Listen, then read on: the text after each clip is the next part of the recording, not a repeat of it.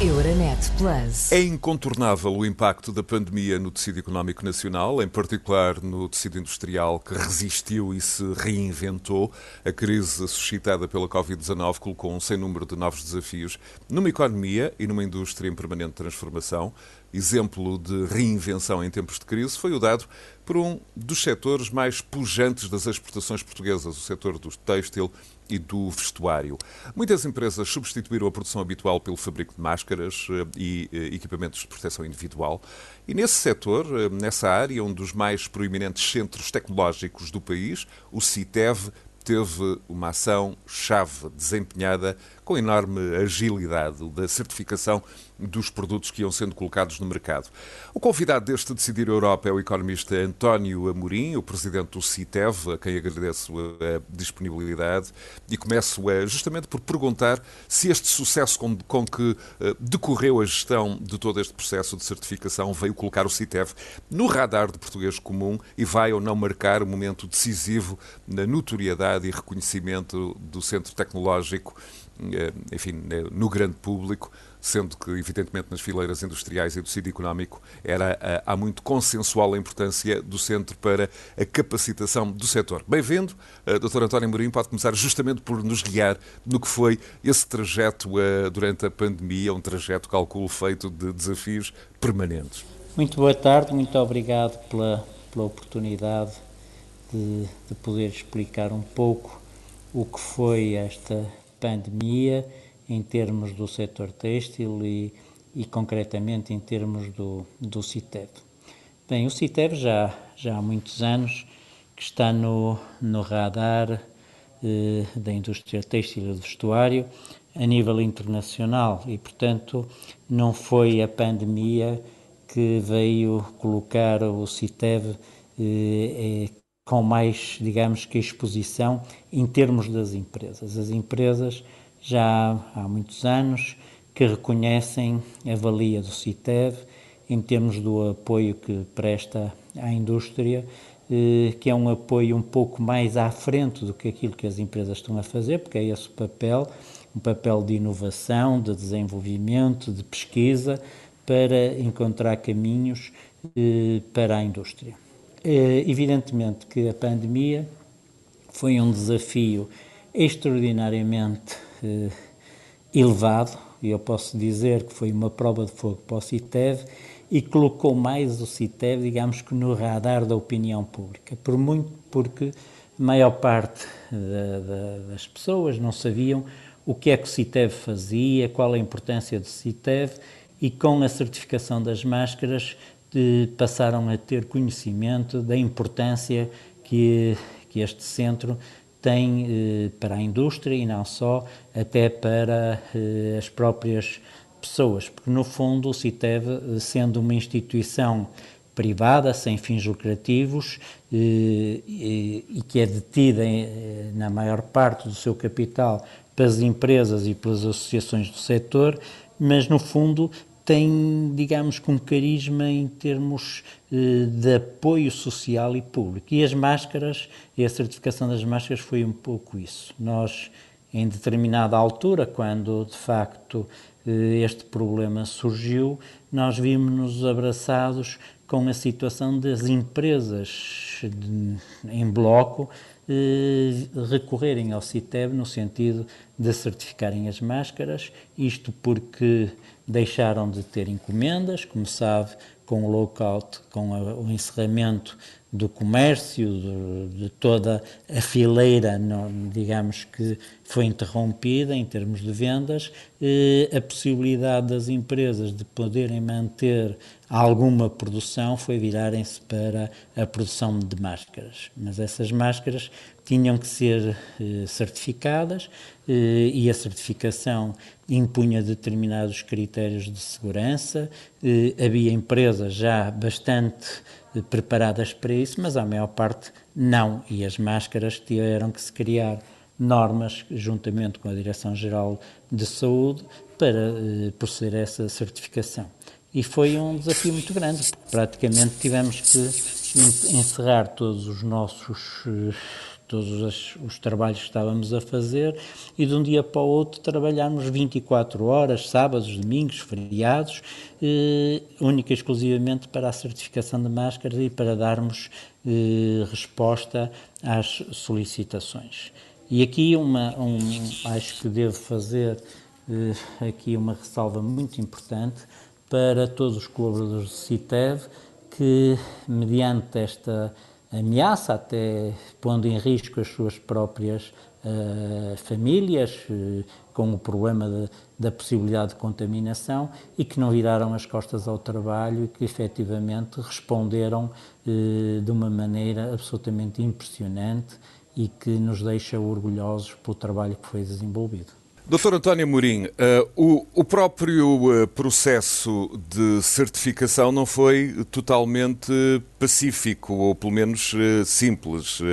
houve aqui necessidade de se normalizarem e, ou apurarem critérios no tipo de normas de certificação. Estou-me a lembrar do caso da Alemanha em particular. Isso colocou também algumas questões. Sim, houve aqui alguma confusão, porque o que se passa é que, sob o meu ponto de vista, deveria haver umas normas europeias e, isso não surgiu. Cada país certificava uh, conforme entendia. Uh, inclusivamente, nós tivemos contacto com vários uh, centros nossos homólogos, nomeadamente Espanha, França e Itália, e esses seguiram as nossas normas, mas a Alemanha, porque foi um país que foi sujeito a muitas importações, e, e, mesmo aqui em Portugal isso também sucedeu, importações da China e de vários países asiáticos, nós eh, estipulamos as, as normas que, que, foram combinadas e acertadas com a DGS em que são e com o Ministério da Saúde e que eram normas que cumpriam aquilo que nós entendemos que era a segurança dos seus utilizadores. E assim foi feito. E houve alguns países que alinharam connosco, nomeadamente aqueles que já referi. A Alemanha teve esse problema, porque eh, fez importações maciças de, de, máscaras de países que não obedeciam a qualquer eh, regras de segurança. E, inclusivamente, até aconteceu de essas, essas máscaras importadas pela Alemanha e outros países, aqui em Portugal também aconteceu, de virem certificadas com certificados passados na Turquia e em países do género em que esses certificados eram completamente eh, aldrabados, eram, eram, eram falsos e, portanto, gerou-se aí uma grande confusão. E a Alemanha optou para, para matar o mal pela raiz, como se costuma dizer Tá, proibiu a utilização dessas máscaras só as PF2, que eram aquelas que eram as, as máscaras cirúrgicas. Foi esse o problema da Alemanha. Doutor António Mourim, um, por outro lado, uh, o CITEV não tinha propriamente o monopólio da certificação. Isso levou a que, durante o período da pandemia, o período mais agudo, uh, outras áreas de atividade, nomeadamente a área laboratorial, que é muito uh, importante, que é, um, que é uma, uma atividade core na, no CITEV, a área de consulta, consultadoria, a área das engenharias, um, todas, essas, todas essas áreas, de alguma forma, foram um, colocadas eh, não eh, no, no plano eh, primordial em que se encontravam, mas sim, de alguma forma, num plano secundário. Tudo isto já, de alguma forma, retomou a normalidade pré-pandemia? Sim, já tudo retomou a normalidade. Nós estabelecemos, inclusivamente, um prazo em que, em determinada altura, eh, avisamos todos os nossos clientes e quando vimos que as máscaras já não era o negócio fundamental para as empresas, de que manteríamos essa atividade, mas como mais uma atividade do CITEV e, não, e abandonamos aquela atividade a 100% para as máscaras. Portanto, a atividade do CITEV retomou as atividades normais, porque uh, o assunto das máscaras, ou o negócio das máscaras, nunca foi um negócio para o CITEV. O CITEB, inclusivamente, no início, fazia os testes gratuitos, isto numa lógica de, de auxílio, digamos, eh, à população, para que possamos rapidamente fornecer as máscaras a um custo praticamente zero por parte do CITEV. Depois, em determinada altura, ao fim de algum período relativamente curto, de um mês, verificámos que as empresas estavam a fazer esse negócio e, portanto, não fazia sentido que o CITEB não cobrasse por essas certificações. Passou a cobrar, mas ao, digamos que ao preço do custo. E depois, em determinada altura, determinámos que essa atividade deveria ser reduzida, passando a ser mais uma atividade do CITEV, e todas as outras atividades foram retomadas. E, portanto, digamos que em termos de funcionamento, o CITEV já há alguns meses que retomou a atividade normal, a velocidade cruzeira em relação às atividades que desenvolve, que de apoio às empresas, que é absolutamente fundamental, não é? Doutor António Amorim, olhando agora uh, para a frente, para o presente e para a frente, temos uh, no horizonte o plano de recuperação e resiliência, recentemente uh, apresentado pelo Governo português, que de resto é uma iniciativa da União Europeia, da Comissão von der Leyen e do Conselho Europeu, justamente para mitigar os efeitos da pandemia. Temos que, eh, no desenho apresentado pelo governo português, são contemplados eh, três setores estratégicos para a economia portuguesa hum, como eh, particularmente hum, importantes, entre os quais o setor do têxtil e do vestuário. O que, eu lhe, o que eu lhe pergunto é como é que o cluster do têxtil está preparado para este desafio e, sobretudo, também quais são as condicionantes que eh, coloca face a desafios muito complexos, como seja a própria natureza das empresas têxteis portuguesas, muitas, muitas delas, a liquidez hum, da tesouraria das empresas, no fundo, as cicatrizes que a própria pandemia deixou. Hum, como, é que, como é que o setor está preparado para responder a este desafio? Pronto, em, em relação ao PRR, o, o CITEV, o CITEV tem vários projetos juntamente com as empresas e projetos de grande dimensão no sentido de nós eh, conseguirmos eh, avançar cada vez numa situação mais inovadora e numa base de grande no, na área da digitalização, da sustentabilidade.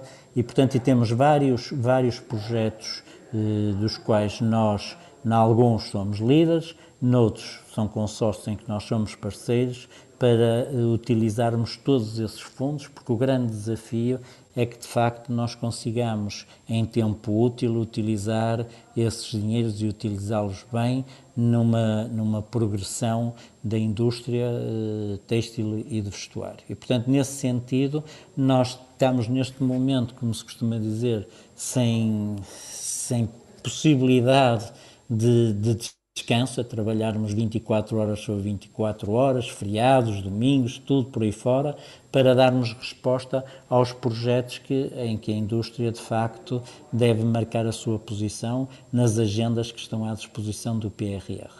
Eh, temos, temos tido algumas dificuldades, porque a plataforma eh, de acesso é confusa, eh, tem algumas dificuldades em responder, mas nós, dentro do possível, estamos de facto a avançar com projetos, alguns deles já fechados e que vamos apresentar em breve, que são projetos de grande importância para o setor. Doutor António Mourinho, como é que estão os esforços na, na transformação digital das empresas? No fundo, a, a, pandemia de alguma forma veio um, acelerar aqui todo este processo, que de resto já se encontrava em curso. Um, há pouco falou do, do, do, PRR, mas temos também um, outros fundos europeus, quer o quadro financeiro plurianual, quer o, o Next Generation EU, que de resto já estavam, de alguma forma, eh, a, a, apontar o caminho no sentido da, da digitalização.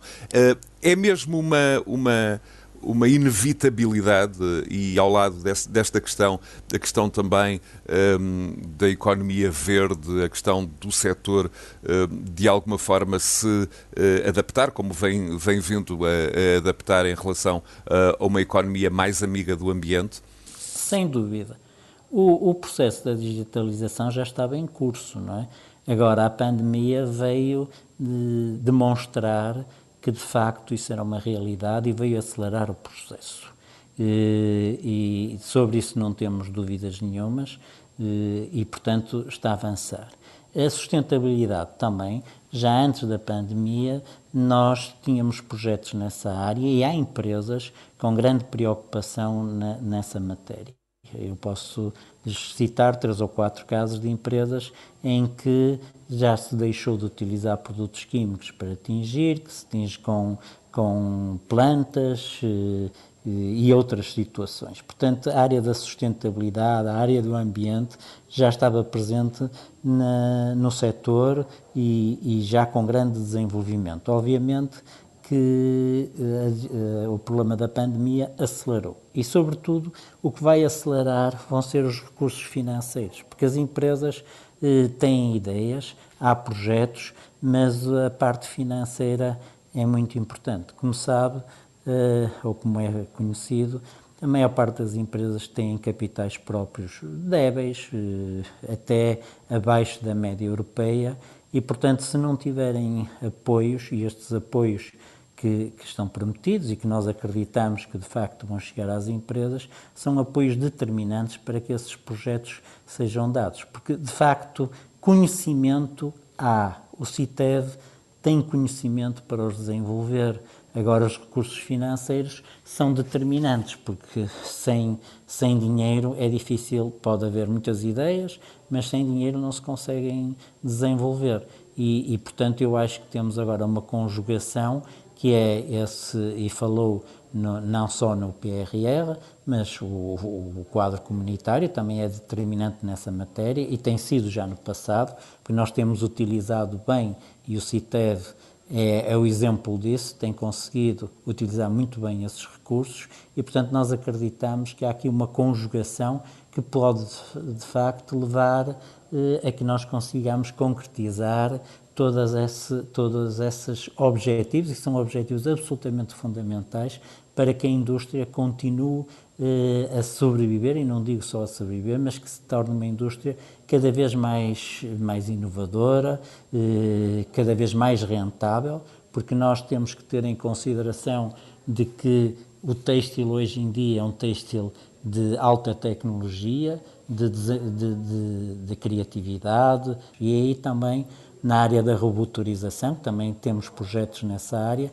é muito importante, sobretudo na área da confecção, em que a intervenção eh, da mão de obra é muito elevada e, portanto, a robotorização vai ajudar muito a que esses custos sejam aliviados. Temos, porventura, alguns custos de energia e isso também prejudica muito a indústria. Portanto, temos que ganhar noutras matérias e a matéria da robotorização, da digitalização é muito importante. A sustentabilidade hoje em dia já é um dado adquirido. As empresas, se não tiverem, eh, digamos que eh, se não tiverem preocupações na área ambiental, eh, é muito complicado, porque os próprios clientes hoje já têm um conhecimento sobre o produto em que exigem essas, esses requisitos. E, portanto, se não, se não conseguirem eh, efetivamente responder a essas questões, eh, ficam fora do mercado, não é? Isso é, é óbvio hoje em dia.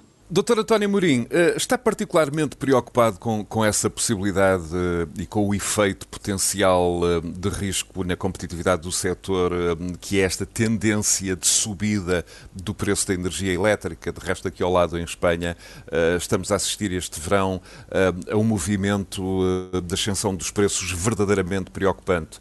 Isto pode ser muito complicado. De resto, em Espanha já se admite uma tendência de, de um, uma subida de preço médio entre os 20% a 25% para o próximo ano. Isso teria efeitos devastadores na competitividade do setor. Sim, sem dúvida. A energia, neste momento, é um dos nossos maiores problemas porque é um custo que nós não conseguimos controlar, portanto, é o chamado um custo de contexto e que está a subir de uma maneira assustadora e que pode pôr em causa a competitividade das empresas. Eu acho que aí deveria haver uma política comum a nível europeu, porque, conforme já referi anteriormente, não cabe só ao governo português eh, tomar medidas sobre essa matéria, porque isto é todo um conjunto a nível de negociações europeias, nomeadamente com Marrocos, e, portanto, quer dizer, acho que aí deve haver uma intervenção a nível europeu, porque rouba certamente competitividade às empresas.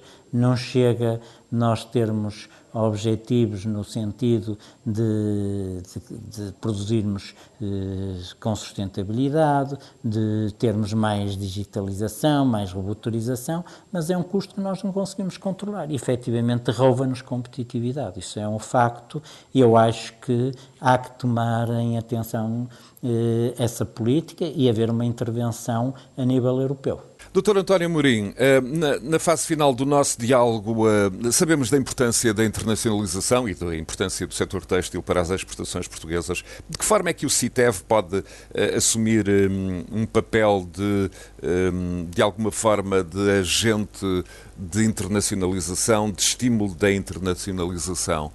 Um, e sabemos, por exemplo, do impacto que uh, as exportações e as importações de, para a Europa uh, dos têxteis do, uh, do Extremo Oriente têm. De resto, ainda agora a propósito do 11 de setembro, alguns analistas diziam que os três acontecimentos mais disruptivos da ordem internacional nos últimos 40 anos haviam sido o atentado terrorista de 11 de setembro nos Estados Unidos, a queda do muro de Berlim em 91 e a entrada ou a admissão da China à Organização Mundial de Comércio. Como é que olha para esta questão? Eh, eh, em relação à internacionalização, eh, o, o CITEB já há vários anos, ou há muitos anos, que tem uma, uma participação muito ativa em termos da internacionalização. nós temos uma parceria com a a Selective Moda, eh, que no fundo a Selective Moda eh, o que, o que desenvolve são as, as, as, exposições no exterior, as chamadas feiras, e que o CITEV tem participado com a sua colaboração. Temos tido uh, muito sucesso, sobretudo nos têxteis chamados têxteis de futuro, que são têxteis técnicos, que são aqueles que criam mais valor acrescentado para, para a indústria e, e, nós temos, temos apoiado todas essas iniciativas. Inclusivamente, e isto voltando também ao desenvolvimento da digitalização, ainda há bem pouco tempo nós fizemos uma, digamos que uma feira internacional eh, online, isto é, com eh, o sistema 3D, a vestirmos os, os manequins com os vários parceiros e as várias empresas e, portanto, promovemos muito o, o, o têxtil a nível de, de internacional estamos presentes nas feiras mais importantes eh, a nível, a nível eh, do estrangeiro. E isso promove muito não só a, a imagem dos têxteis portugueses, como tudo isso ajuda à exportação. E, portanto, isso é uma matéria que, sobre o nosso ponto de vista, está praticamente dominada. Estamos a dar continuidade, eh, obviamente que há sempre coisas novas a fazer, com as novas ferramentas da digitalização, mas eh, é, um, é um, digamos que o CITEB já está internacionalizado há muitos anos, não só apoiando as empresas, como também na sua atividade. Eu lembro aqui que o CITEV tem, eh, eh, tem agentes, por exemplo, no Paquistão, onde faz certificações ao COTEX e outro tipo de certificações, tem uma presença na América Latina, está presente na Tunísia, está presente em Marrocos, está presente no Brasil, portanto isso faz tudo parte, digamos que, da internacionalização do CITEB. Nós hoje em dia estamos um pouco por todo lado a desenvolver atividade de apoio às empresas, não só das empresas portuguesas, que algumas delas se deslocalizaram, nomeadamente para a Tunísia, para Marrocos, que são países relativamente perto da, da, área de atuação das empresas, relativamente perto da Europa, mas também eh, de apoio a, a, a empresas eh, locais e que essas empresas, no fundo, acabam por se relacionarem com o nosso tecido empresarial português. Isso é muito importante porque isso ajuda tudo à internacionalização, ajuda tudo à exportação e ajuda a que os textos portugueses se imponham cada vez mais no exterior. Doutor António Mourinho, e relativamente uh, à questão da reindustrialização da Europa, colocada de novo uh, na primeira linha pela pandemia, do seu ponto de vista, enquanto uh, ator do setor, como é que acha que Bruxelas, a União Europeia, deveria atuar relativamente à proteção do mercado europeu. Há pouco eu fiz a referência à entrada da China na Organização Mundial do Comércio como um dos grandes acontecimentos disruptivos dos últimos 40 anos, ao lado da queda de Muro de Berlim e do atentado das Torres Gêmeas. Mas como é que acha que este equilíbrio, sempre difícil, atendendo aos interesses em jogo, deve ser levado a cabo, atendendo a que também países que integraram recentemente eh, a União Europeia, ou mais recentemente, como a Bulgária, como a Roménia, têm também interesses na, na indústria têxtil. Como é que acha que este equilíbrio deveria ser articulado? Como nós sabemos, por exemplo, a Alemanha, que é um país muito desenvolvido em termos económicos, tem um setor têxtil muito forte, que por vezes nós não falamos muito nisso, porque desenvolvem sobretudo os têxteis técnicos e têxteis de alto valor acrescentado. E, portanto, em termos de, digamos, do mercado global, é reciprocidade, porque por vezes não faz sentido. É que nós aqui possamos, por exemplo, vendo, eu dou-lhe um exemplo, por exemplo, o mercado brasileiro, que poderá ser um excelente mercado para Portugal. Primeiro falamos a mesma língua, temos o, mais ou menos a mesma cultura, é um país tão rico ou mais rico que Portugal e, e portanto, nós aqui achamos que o mercado é um mercado global, mas tem que haver reciprocidade. Portanto, não pode ser só num sentido. Não pode ser só no sentido de que se pode importar tudo fora da Europa, nomeadamente dos países asiáticos, a que nos fazem uma concorrência completamente desleal, em que praticam eh, produções eh, de mão de obra infantil, em que aplicam nos, nos seus acabamentos produtos eh, químicos que nos são proibidos na Europa de utilização, porque são, são nocivos à saúde, e que nós, quer dizer, tudo isso passa aos nossos olhos e, e, ninguém fiscaliza, ninguém faz nada. Portanto, o que tem que haver é reciprocidade. Nós não somos a favor da proteção dos mercados. Eu não sou a favor de que se protejam os mercados. O que tem que haver é reciprocidade. Não pode ser só num sentido, e é o que nós temos vindo a assistir. É que se importa tudo de qualquer maneira, e o, o caso, por exemplo, das máscaras, que ainda há, há pouco lhe referi, foi, foi, foi um exemplo claro disso. Quer dizer, importava-se, desculpe o termo, toda a porcaria. Portanto, o que eu defendo é uma reciprocidade, não é a proteção de mercados. Por último, mas não menos importante, doutor António Mourinho, um, como é que estamos de, de qualificação do, de recursos humanos um, no setor? Um, como é que, por exemplo, para as novas gerações, o setor de resto tem vindo nos últimos anos uh, a melhorar muito a sua imagem? tem agora uma imagem de modernidade, uh, de indústria inovadora, de indústria sem rotinas, uh, há produtos que estão sempre a mudar há eh, produtos têxteis um, em todo o lado, nos automóveis, nos aviões, um, nas, uh, nas casas. Como é que, do ponto de vista da, da atratividade e da formação das novas gerações, o senhor antecipa os próximos tempos? Bem, nós neste momento, em termos de recursos humanos, vivemos uma situação difícil, é? porque eh, há falta de recursos humanos e há falta, sobretudo, de pessoas eh, com formação. Isto pá, tem a ver com um, um, passado recente, porque durante vários anos criou-se a ideia e, e inclusivamente, eh, vários políticos eh, fizeram afirmações quanto a nós eh, despropositadas e que nós provámos que estavam errados, era de que o setor têxtil era um setor tradicional, um setor sem futuro e, portanto, o que levou a que nós assistíamos a que havia cursos de têxtil, por exemplo, na Universidade do Minho, e não havia alunos, porque o que é normal é que um pai não aconselha um filho a, a, a tirar uma formação para entrar num setor que seria um setor à partida para acabar. Ora bem, isso não foi nada assim. Nós sempre acreditamos no futuro e o que é um facto é que o setor têxtil e vestuário hoje em dia não é nada do que era há 5 anos, nem há 10, nem há 20, muito menos há 30 ou 40 anos, e portanto é um setor com futuro e é um setor que é, remunera bem as pessoas qualificadas. E portanto nós, o CITEB, nesse sentido, O CITEV tem sido uma escola e tem sido, digamos que, um potencial de, de fornecimento de quadros bem capacitados, bem formados para a indústria.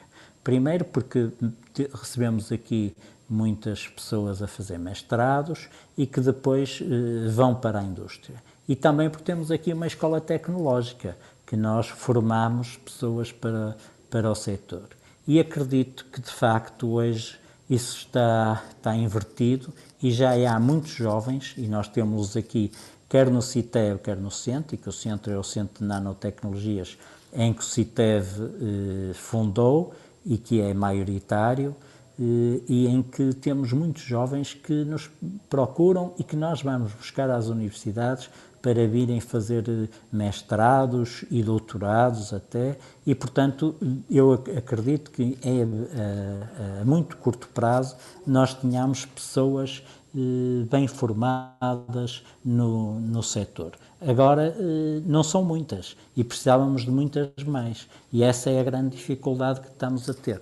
Temos dificuldade, de facto, em recrutar pessoas, já não é a primeira vez que abrimos as portas e que vamos buscar pessoas, inclusivamente ao Paquistão, em determinadas áreas de atividade, pessoas bem formadas e que depois nós aqui os formamos melhores e que depois vão para o setor. E, portanto, isso, isso é absolutamente determinante no futuro, porque precisamos, de facto, de gente muito bem preparada. Doutor António Mourinho, muito obrigado pela sua disponibilidade, muito obrigado pela presença em mais um Decidir Europa. Muito obrigado e boa tarde. Euronet Plus. Milano. Zagreb. Bruxelas. Sofia. Riga. Euronet Plus, a rede europeia de rádios para compreender melhor a Europa.